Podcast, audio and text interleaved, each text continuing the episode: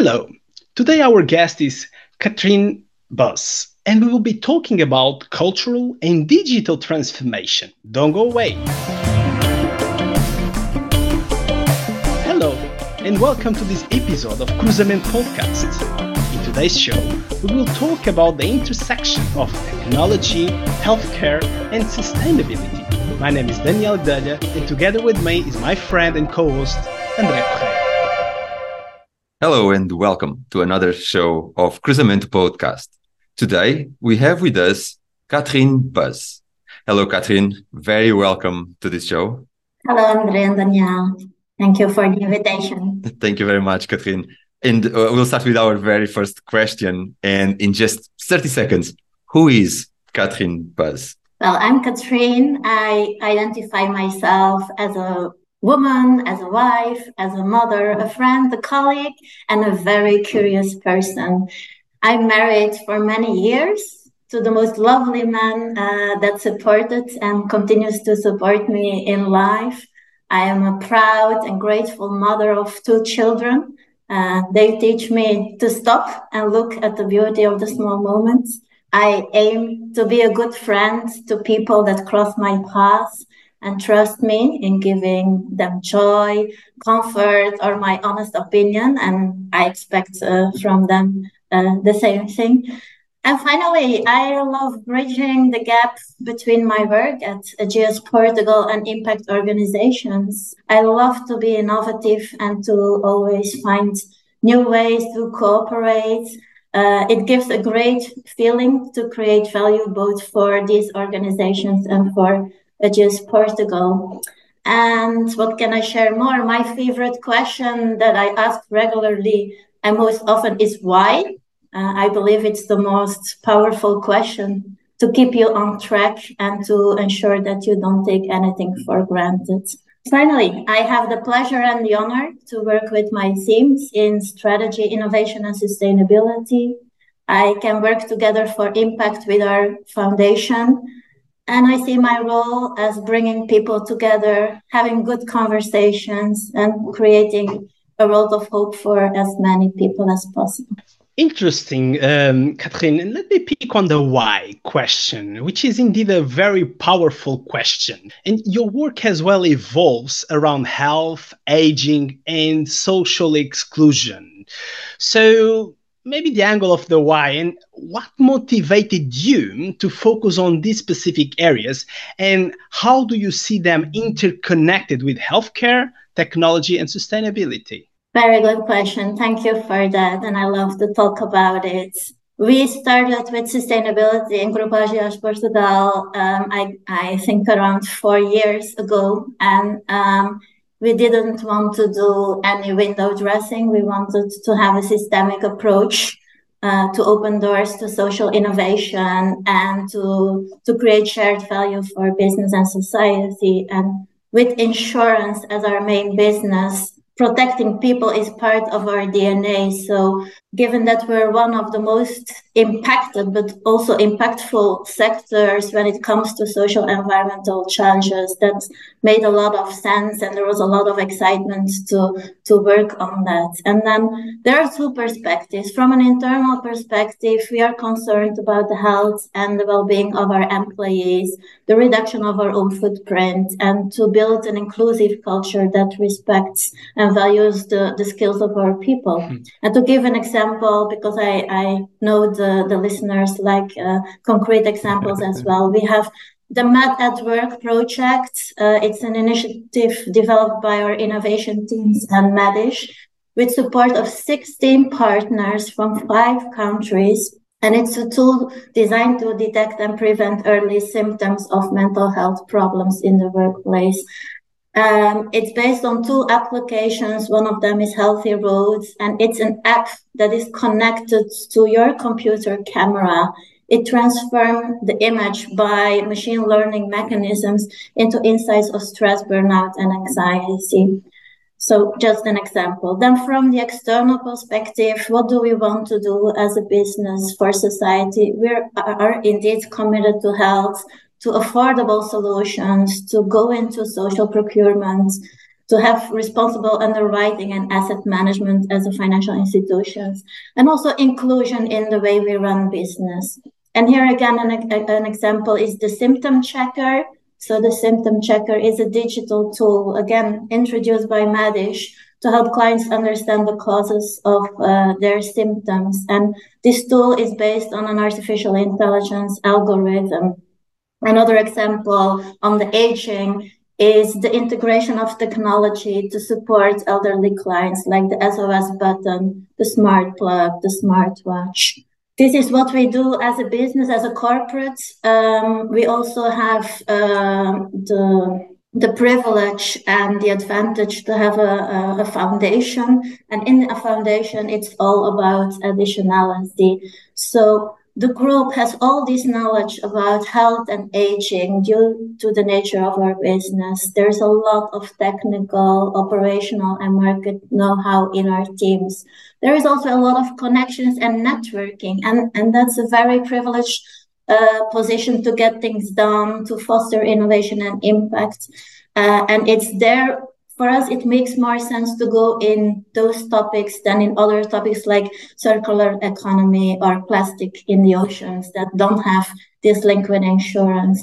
And to close, finally, uh, social exclusion, uh, the third problem we want to consider in our strategy. The examples that we walk the talk uh, and we're very proud uh, is that we have Café Joyeux, Crescer, Semear, Equal Food, and so on in our buildings and in our value chain. And it's not only about giving them opportunities, it's about learning from them uh, we learn each time more and more as we work with them, and this at the same time. So, if the foundation works with them and bring them in the business, the business can learn and understand, and it can trigger the development of new products and services for segments of the society that are traditionally excluded.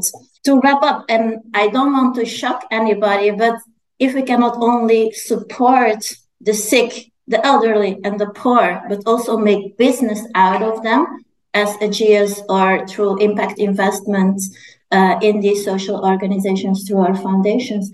We really believe we are on the right path to give them fair chances on a good life and build a good society. Catherine, you've mentioned um, their uh, connections, networking, strategy, and and values. All this is part of cultural uh, the companies, the corporate's culture. Um, and cultural transformation within organizations can sometimes meet resistance and challenges as well. Uh, and recently, uh, you've been part of this transformation project to merge uh, kind of a well-known brand AXA into Ageas, which we would imagine that there was some uh, cultural challenges to to overcome. How did you overcome those that potential pushback and ensure that there was a smooth transition end to end? Very nice question, as it was my entry tickets to Portugal. So it's very well started for me. Um, within the vision of um, making Portugal the second home, home market for Ageas, um, extending our business in, in inorganic growth or acquisition like, like AXA made a lot of sense. And so transformation starts with uh, a blueprint, how it may look like uh, after integration. What are the synergies we can get out? Where do we need to put our attention and our focus to bring people, processes, systems uh, all together? And I believe it needs a willingness to unfreeze before you can move forward. Mm-hmm. From two well established organizations, call them two ice cubes that have been there for years. We wanted to become one fluid river that understand that it needs a dynamic and flexible attitude to face the future. Water has to find its way across waterfalls, across obstacles, but it's always getting to the to the sea. So what made us get there? Uh, I can name three, four things. The first one is to make people work together and install that cultural transformation. And this can be done through events for community building. We brought together the top leadership team of all the entities in the National Stadium of Lisbon. And it was the start of the message we wanted to install. This is now one team that has to play the game Later, we, we moved on to yearly staff events for all our employees.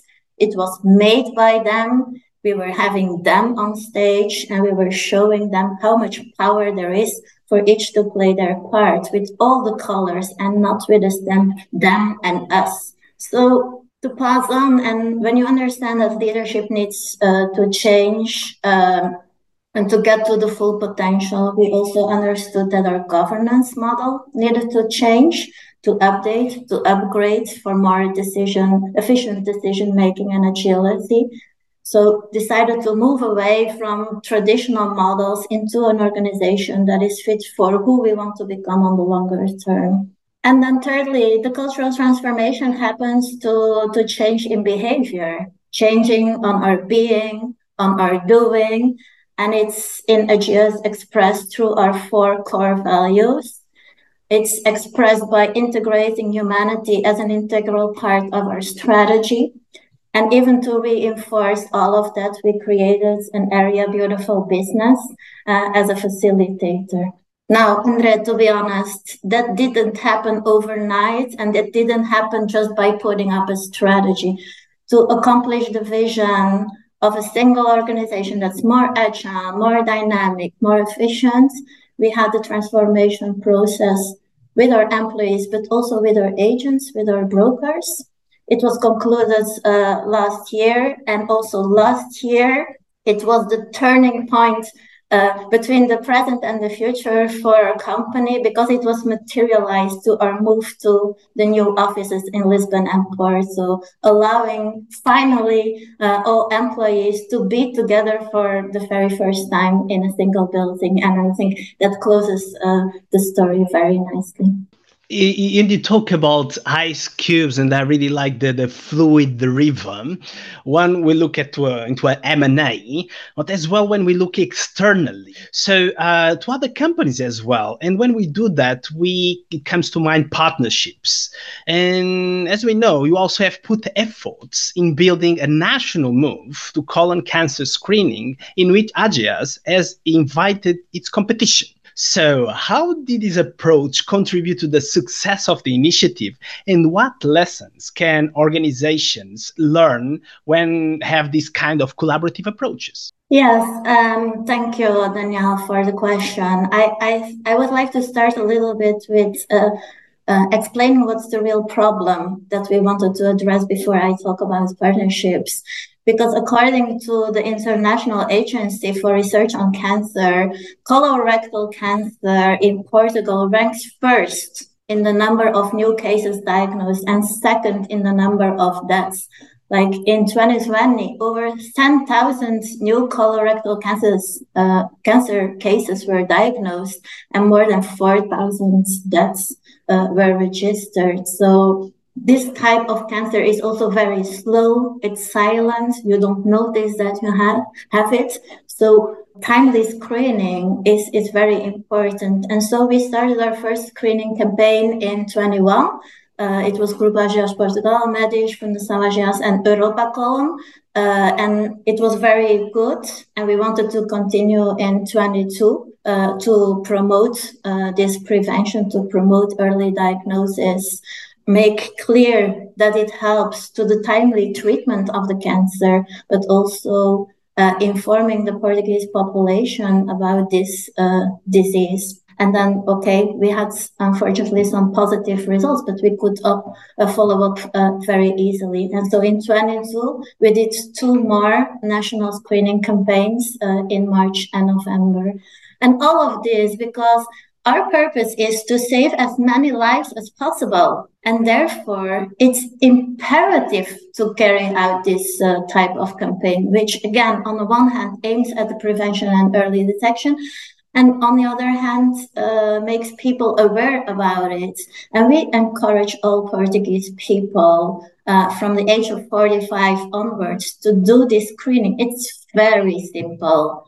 It's very simple and very quick, and it can save your life. So, to answer your question about partnerships, the main point is understanding that we need radical collaboration. And for radical collaboration, one has to understand in what field we are playing. prevention and tackling social challenges in this case is happening in what we call the pre-competitive space. It's collaboration for a common goal without making the competition in the business. The, the competition in the business can follow later. I, I'm not saying companies cannot bring to market products and services and make money out of it. I'm saying that we need to join forces on a real issue that concerns us all, where the solution is known, but it's simply not available or it's shortcoming, like the, the Portuguese public health system is suffering to bring it to people. So for systems to change, I really believe corporate can play an important role and set the example. And if they join forces, like we are doing, the top three insurance players of the Portuguese market are not saying let's compete, they're saying let's do it together. We do not only give an important signal to the market with that, but we also um, achieve bigger scale, bigger impact, and we set an example and a practice to pick up, hopefully, by the public sector afterwards. And uh, Catherine, you talk about example and impact. So, if other institutions are listeners are listening to us and want to join the initiative, uh, can they reach out to you? How should they do?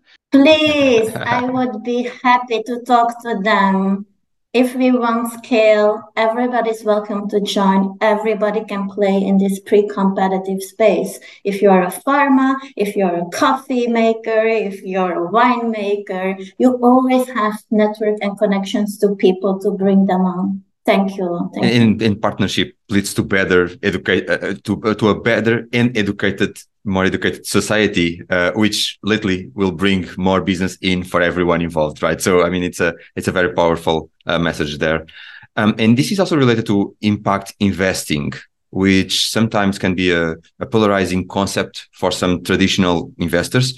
And as part of Ageas Foundation, uh, Catherine, how do you address uh, the criticism surrounding this approach, and what factors have contributed to its success? Well, Ageas Foundation is the first corporate foundation in Portugal practicing impact investment. We designed a strategy in 21. The first investments were done in 22. So, okay, we're still at the beginning. Um, but it's what we call uh, using a venture philanthropy uh, approach. And, and that means that in each investment, we work very closely with the investee to make sure there is financial and non-financial support, and they need that in order to scale up. And why do they need to scale up? Again, because without scale, we don't solve the problems. And, and that's the motto of our foundation. So our approach to impact investment is essentially to help these social purpose organizations to scale up and thrive to serve more people, to hire more talent, and to seek financial sustainability in the longer end because they should not be dependent on grants and subsidies. Uh, that's what they want. But uh, I want to make one note here. It's not fit for everyone. Uh, okay, the, the most important uh, factor for successful investment practice is to understand the SPO, so the social organization, understand if this approach is suitable to their needs and their vision. Before before each investment, um, we try to understand uh, if we also have the non-financial tools to to help them scale up. So that's why yes, we do impact investment, but we also continue our grant making because sometimes that's the best solution uh, for the social organization in that moment and impact investing and one, one word that came to, to my mind is as well the innovation right it's a new way a fresh way to look into things and and we know that innovation often involves the risk of failure and Catherine, we would love to hear your thoughts. How do you view failure within the context of driving progress? And can you share any specific examples of how failure lead to valuable insights or breakthroughs in your experience? Um, yes, wonderful. Um, for us at Ageas, I would say failure is an integral part of our innovation process. And viewing it positively within the context of, of driving progress is essential. It's essential for fostering creativity and advancement. So my take on is failure provides valuable learning opportunities. It can lead to insights and breakthroughs that might not have been possible otherwise. So embracing failure as a stepping stone rather than a setback allows individuals and organizations uh, to share, to improve, to and, and, and in the end achieve success. What we try to adopt is fail fast, fail cheap approach. so in our innovation process, we have different gates where everything is measured, tested, and validated. And so we can continue or stop. We can exit at any moment and avoid the high cost of failing in the very, very end. So failure might also indicate that you're ahead you're ahead in regards what others can take. And so it learns uh, to install attitudes of patience, of deep listening, of empathy with your uh, stakeholders. And then understanding, okay, when is the next best moment to be successful? What was missing in having the right condition to, to flourish, to fly?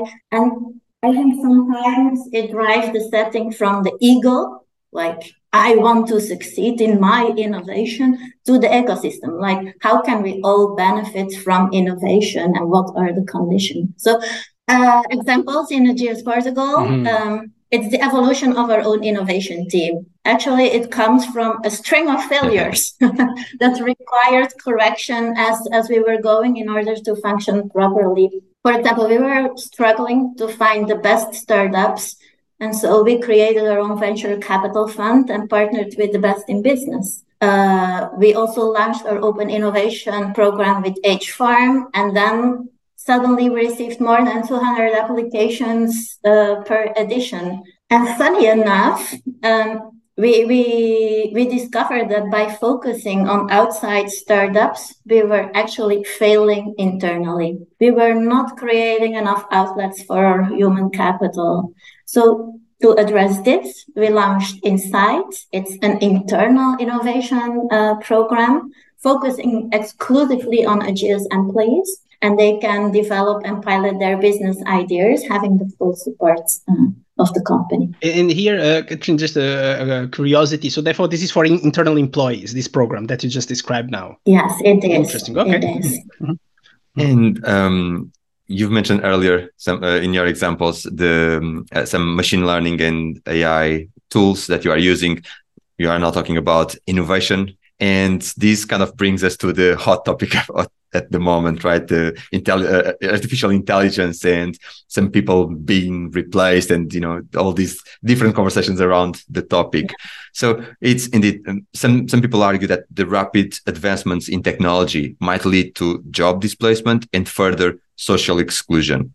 So, from your point of view, how do you address these concerns in, in the context of your work on sustainability and social inclusion? Yeah, of, of course, we're subject to exponential technology advancement and evolution and and that's a good thing it helps us to be more efficient to have more reach to include more people um, getting women to earn a livelihood or, or students and children to get access to education to find solutions for the challenges and, and the issues uh, the world is facing i mean people always come up with examples, and I, I think it helps to move away from the blah blah blah and really um, get a deeper understanding. Like the what did happen when Gutenberg uh, created the printing press? Yes, uh, it might have replaced some role, but it also created new opportunities. Suddenly, there was an availability, affordability for books, and people could read and learn, and it helped the rise of education. So the problem for me is not that it will cause uh, job displacement, job displacement, or, or further social exclusions. The technology will find its way anyway, its place. It's it's it's it will it will go there. So the question is, if we learned from the past, if we learned from where we ended up with the whole industrial revolution, where we where we were deciding a function of shareholder value to implement it and not to the benefit of, of people and planets. If, if companies are installing new technologies solely from a cost perspective and profit generation, they are forgetting about the real asset of their company, that is the workforce. But if their employees can be supported by learning and development programs, if we provide equal access to quality education and reskilling opportunities, then we walk the talk in creating inclusive societies and in empowering individuals. With technology, we can create a fairer society where everybody has the chance uh, to develop their skills, pursue their aspirations, and, and make everything better. So I would say two jobs are needed. The job of of continuously assessing and being aware of the the pros and the cons of new technology and reskilling like don't stop the wind with your hands. Like each each innovation has positive and negative uh, impacts. And so while at at company level, we, we are looking, we are concluding, we're ending our take on what's the future of work, what's Ageas' take on it. Uh, and uh, at the foundation, we have three wonderful programs. The English audience has to bear with my Portuguese now. It's Relance-te, Inspire-te, and Descodifica-te. Uh, what are they? They're capacity building programs for people who need reskilling in this ever changing society. So we learn people in vulnerable situations the new technology. So it's the other way around. We, we teach them, we bring the technology to them, and we help them to set up their own business and live a good life. That's a really powerful message. I mean, we, we are indeed in this continuous learning uh, era. And more than ever, the continuous learning for everyone at every single level is very is very important because the those that adapt are actually the the threatened for those that don't adapt. is not the technology in itself, isn't it, Katrien? I agree. And, and, talking about adapting and technology, and we know as a matter of fact, remote working is, is something that uh, gained a lot of traction lately. And maybe now attention to the all the Portuguese, our Portuguese diaspora, and other people that like Portugal and its culture and might think about working from Portugal. Catherine, just back to you. Portugal was your chosen location for your work. Now, what unique factors about Portugal made it an ideal setting for implementing innovative healthcare technology and sustainability projects? Well, I can certainly outline some factors that make Portugal uh, a very attractive uh, location on these topics. This country has so much potential and so much space to tap into that's made it that I did not stay for the three years initially projected, but I'm already here for more than seven years. So just a side note. So what, what is it that Portugal has to offer in, in these matters? I, I will start with some serious stuff and then get to probably some more exciting ones but it's i think it's important to also look into what the government uh, has been doing what policies are there. And portugal has been actively uh, promoting innovation and technology through through various mechanisms and, and initiatives uh, we have uh, tax incentives, we have grants, we have different forms of support to, that encourage research and development in healthcare, in technology and sustainability. And as a member of the European Union, Portugal has access to various funding opportunities. And, and this financial support can be instrumental in driving uh, innovation in the country. Next to that, so what is the government doing? I believe everybody uh, is aware that Portugal has uh, a very lively startup ecosystem, especially in cities like Lisbon and Porto. And so this availability of skilled talent, of co-working space, uh, co-working spaces, of networking events, and the, the biggest one might be Web Summits. Uh, but it, it fosters an environment uh, for entrepreneurship and innovation to get to the topics that are the themes of your podcast, the, the healthcare. Yeah, although the national health system is living times of deep crisis, Portugal luckily has a well-developed, well-developed broader, broader system, healthcare system, and so that uh, makes it an ideal place for implementing uh, innovation in, in healthcare. We have world class hospitals, we have research centers, we have very, very good universities, and they all facilitate the collaboration between the public and the private sector. Like Medis has been a leading player in this field, and it's it's for no other reason that it was also selected to be the center of excellence for the whole Ageas group that is playing in Europe and Asia. And where do we end up with health in Portugal? That that's amazing. Regarding sustainability, what can I say? Um, I see Portugal very committed to sustainability, to environmental conservation. Um, the country has made progress in policy making on renewable energy, on waste management, on conservation. So that, that again provides an opportunity to implement and to test sustainable technologies uh, because we are far we are far from saving the planet, as we all know. If we only look at, if I only look at the waste bits at the end of my streams, I am ashamed and shocked about how Portuguese citizens do not care about it. And policy making is not solving it until there is a collective action and effective implementation throughout the whole community to respect people and planet. I'm sorry, I had to make this note. So what can I also do? Uh, and through my work in Ageas Portugal, we want to pioneer sustainability. And it's extremely exciting to see how our external stakeholders have been appreciative about our achievements. Uh, and they are encouraging us to, to achieve our ambitions on the longer term. It's wonderful to find partners like MAZE Impact, uh, to be uh, involved in programs like triggers, to count on external advisors. Again, partnerships, having people that walk uh, the path with you to to help us doing the good work and to be a force for good, uh, as stated by the Be for Good Leaders community of which we are members. So I want to stress the collective action uh, in finding good partners to really achieve uh, things that matters. And to close the list, my favorites Portugal, uh, high quality of life, moderate cost of living, pleasant climate, where even when there is no sun, there is a lot of light.